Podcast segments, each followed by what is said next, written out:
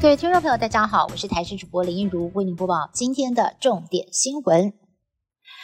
日本三一大地震即将届满十二年，日本政府预计在今年春夏之际就要将福岛核电厂上百万吨的废水陆续排放入太平洋。负责营运的东京电力公司强调，经过净化处理的核废水不会危害海洋环境。而为了消除大众疑虑，东电近日更直接在核电厂内用核废水养鱼。不过，当地的渔民还是忧心忡忡。德国汉堡发生了大规模的枪击事件，凶嫌闯进了当地一所耶和华见证人教会，开枪滥杀，至少造成了七个人死亡，八个人受伤。警方第一时间呼吁当地的居民不要外出，并且展开搜捕。但是后续的迹象显示，枪手可能已经在建筑内身亡，不过犯案动机有待厘清。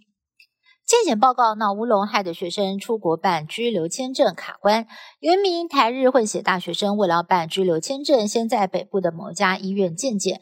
报告出来之后勾合格，他就安心的飞日本了。期间，承办人员发现他的健检报告中梅毒血清的栏位被勾选为阳性，追踪之后才发现是被医院误植。而这名学生为了要等待拿到正确的报告，还得多停留日本两周，差点盘缠用尽，回程机票也要注销重买。更惨的是，他因为没有办法出席台湾学校这边的期末考，被死当了四科。又收到了炸弹恐吓。十号下午，行政院电子信箱收到留言，不但声称在机场捷运台北车站 A One 站放置了三颗炸弹，还扬言三个小时之后要引爆。铁路警察立刻全面加强巡逻，目前没有发现异状，而初步研判可能又是之前曾经恐吓总统府的陆籍留学生所为。真实版的火焰山。彰化田中镇有一处木材堆置场，在八号下午传出了火警，燃烧到现在已经超过了四十个小时。消防局出动了将近百人前往接力灭火。由于现场燃烧的面积接近两百平，木材又堆积有四层楼高，导致火势一直没有办法获得控制。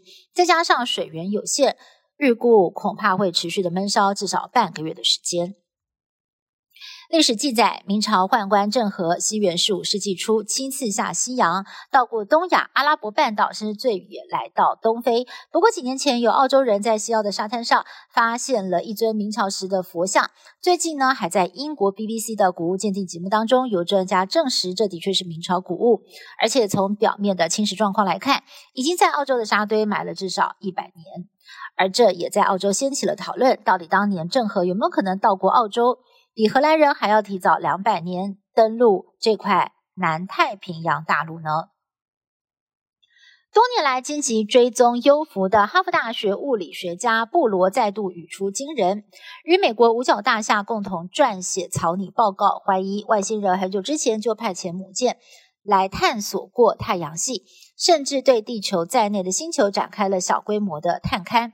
虽然没有确实的证据，不过近来出现在太阳系还有地球上空不明飞行物体，引发了广泛讨论。布罗指出，除了仰赖美国太空军的监测系统，自己的团队也在哈佛校园当中架设望远镜，持续的寻找外星生物的踪迹。